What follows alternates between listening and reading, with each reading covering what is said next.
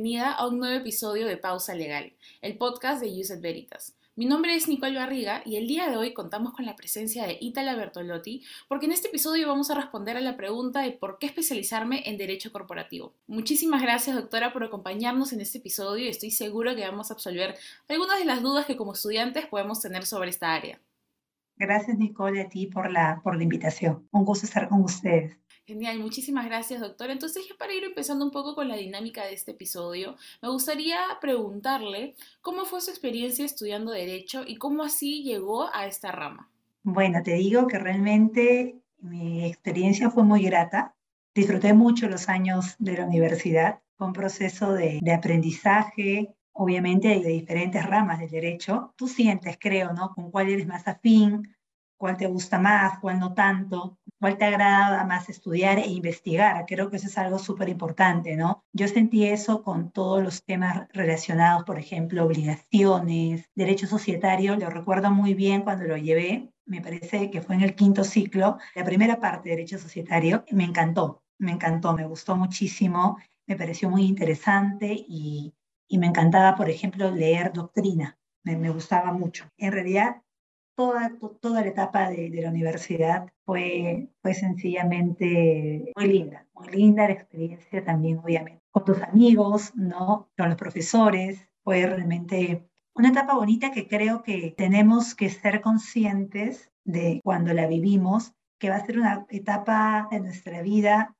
que tenemos que disfrutarla. Quizás no pensar tanto, no adelantarnos en cuando sea, cuando haga, sino disfrutar ese momento, ¿no? Porque llega también en determinado ciclo de, la facultad que uno empieza a hacer prácticas profesionales y cambia, cambia porque obviamente ya no estás dedicado al 100% a estudiar, sino que tienes que compartir tu tiempo con tus prácticas, entonces eso, eso ya es una visión diferente, se complementa y es muy positivo también, pero lo que voy es que creo que tenemos que disfrutar cada etapa, ¿no?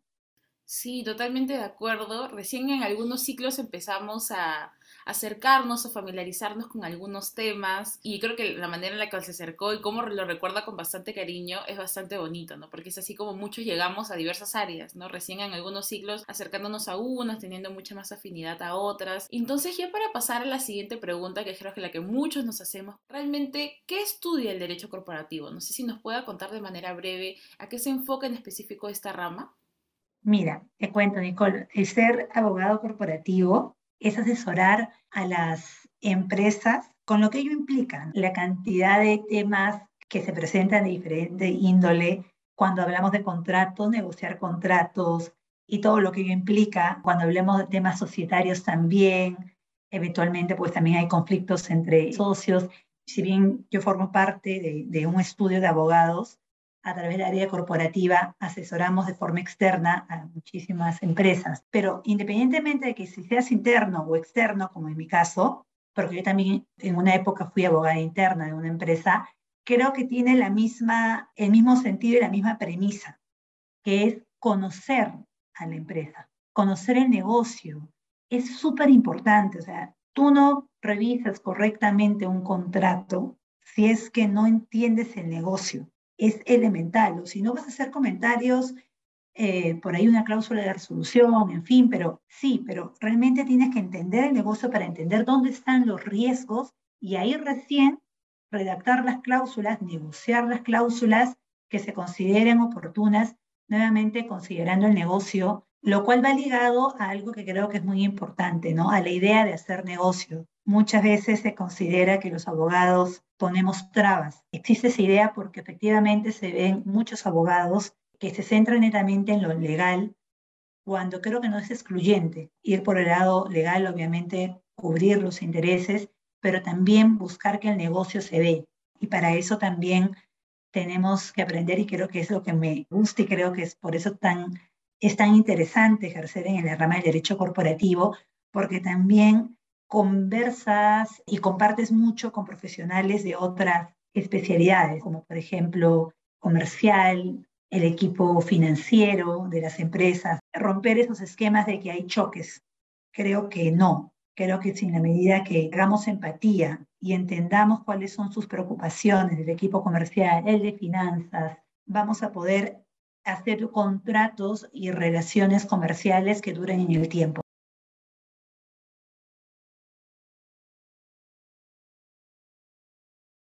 Ha dicho algo que me ha llamado bastante la atención y es como muchas especializaciones en el derecho, esta no solamente va eh, por sí misma desarrollándose, sino que también de cierta manera llega a cruzarse con otras áreas, como comentó, financiero, comercial. Entonces, si nos especializamos en esta área, no solamente vamos a ver cosas enteramente corporativas, sino también vamos a poder nutrirnos de más temas. Creo que eso es lo más, lo más rico del derecho que te deja poder ver infinidad de temas solamente en un área, ¿no? Y, si hablamos de otras, creo que eso también se, duplica, puedes ver muchísimos más temas. Entonces, creo que nos ha quedado un poco más claro a qué se centra específicamente el derecho corporativo. Y ahora vamos a pasar a, a otra pregunta, y es la que muchos también estudiantes nos hacemos al momento de ya elegir un área. No sé si nos puede comentar cómo es el campo laboral del derecho corporativo, si es que yo opto especializarme en esta área, con qué me puedo encontrar, cuáles son las oportunidades que me brinda esta especialización. Te cuento, Nicole, que las oportunidades son amplias. ¿Por qué? Porque las empresas las tenemos de diferentes rubros. Tú puedes ejercer tu carrera, ser abogado en una empresa de servicios, puedes estar en una empresa de hidrocarburos, puedes estar en una empresa de telecomunicaciones y va de la mano con lo que tú acabas de comentar. Realmente es una súper oportunidad para que tú puedas aprender y ejercer en empresas que tengan una especialidad que nos lleve a tener un conocimiento mucho más profundo de ese sector. Por ejemplo, si yo trabajar en una empresa dedicada a telecomunicaciones, obviamente, porque hay un ámbito también regulatorio, debo tener el conocimiento o adquirirlo para poder asesorar como corresponde. Igual si estuviera en una empresa del sector minería u otras más que están reguladas. Realmente las posibilidades son muchas, pero claro, lo que sí hay en común trabajando en, todas las empresas es lo que conversamos hace unos minutos.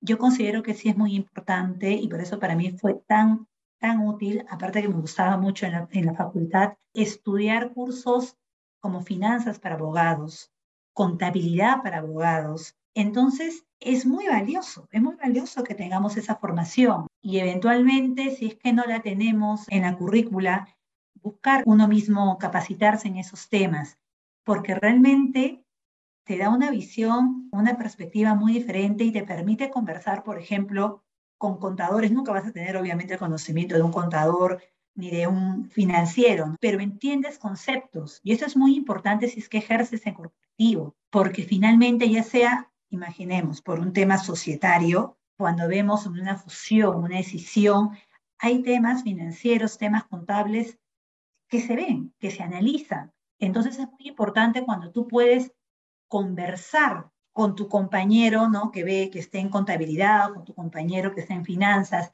No se trata de que, ah, ok, yo estoy en el área legal y aquí solo redacto el acta y listo.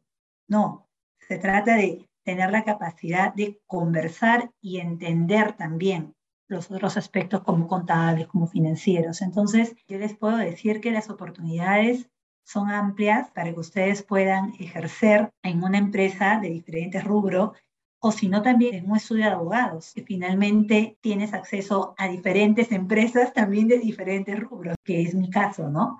Sí, genial, doctora. Creo que ya nos ha quedado muchísimo más claro las oportunidades que tenemos si es que optamos por especializarnos en el derecho corporativo, ¿no? No solamente en la variedad de empresas que pueden haber, en la variedad de temas que podemos ver, porque dentro de ellos también podemos especializarnos incluso en un rubro en específico, ¿no? En un rubro como tal de empresas o incluso en los estudios de abogados también en temas muy específicos de derecho corporativo. Entonces creo que las oportunidades son varias desde ya ya nos está comentando un poco de que el área es bastante amplia también y podemos elegir un camino que seguir dentro del derecho corporativo. Y ahora para pasar a la siguiente pregunta, no sé si nos pueda comentar en base a su experiencia qué retos puede afrontar alguien o afronta a alguien que decide especializarse en derecho corporativo.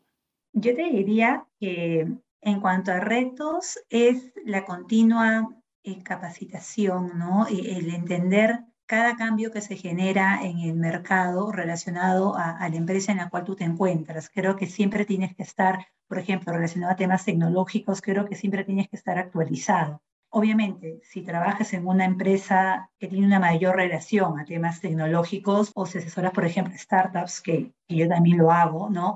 Obviamente tienes que estar eh, capacitándote de forma continua, ¿no? Todo en la vida, yo creo que si algo te gusta, pues lo haces con mucha más naturalidad y, y realmente es, es, muy agradable, creo que, que ese proceso de, de, desaprender y aprender, ¿no? Que, que me parece muy valioso. Y que siempre pensemos en cómo podemos mejorar, ¿no? Que cuál puede ser nuestro aporte desde nuestra perspectiva, desde, nuestra profesión, para que los negocios se den y trabajando siempre de forma conjunta. Creo que en general los abogados tenemos todavía este reto pendiente en el sentido de que no se considere nuestra profesión como, como la que pone limitaciones o que la que complica. No, somos muchísimos los abogados que no somos en esa línea, todo lo contrario. Muchos abogados que tratamos de hablar en el mismo idioma, un idioma simple, concreto. Buscamos también conectarnos con profesionales de, no abogados de otras áreas, sino profesionales, ingenieros, contadores, financieros, en fin, mundo del sector tecnológico también para, para aprender, ¿no? Sí, y algo que me pareció muy interesante que mencionó al final de su respuesta era sobre esto de hacer accesible el derecho en general, ¿no? Muchos creemos que al, hablar de temas específicos del derecho hablamos en, idioma abogado y, y, es complicado entenderlo, ¿no? Sin embargo, romper estas brechas creo que es uno de los principales retos que que de repente no solo tiene el derecho corporativo, sino muchas áreas también que, no son tan conocidas o tan accesibles por, por los demás. Y ahora sí, para cerrar con la dinámica de este episodio, no sé si nos pueda comentar desde su perspectiva o nos pueda brindar desde su perspectiva algunas recomendaciones para nosotros los estudiantes que desde ya deseamos acercarnos al derecho corporativo. Mira, yo te diría que primero, yo creo que a través de las aulas universitarias, creo que esa es una forma en la cual uno puede acercarse a través de los profesores, por ejemplo. Al menos de mi experiencia, yo sentí también esos cursos, esas asignaturas en las cuales yo sentía afinidad, que también esa afinidad era, la sentía a través de los profesores, cuando ellos viven y son y se sienten satisfechos con, con su profesión, con lo que hacen día a día, creo que eso lo, lo transmiten. Si te gusta, si tienes interés como en todo en la vida, indaga, conversa, pregunta. Y yo creo que lo primero que tenemos es, son nuestros profesores, ¿no?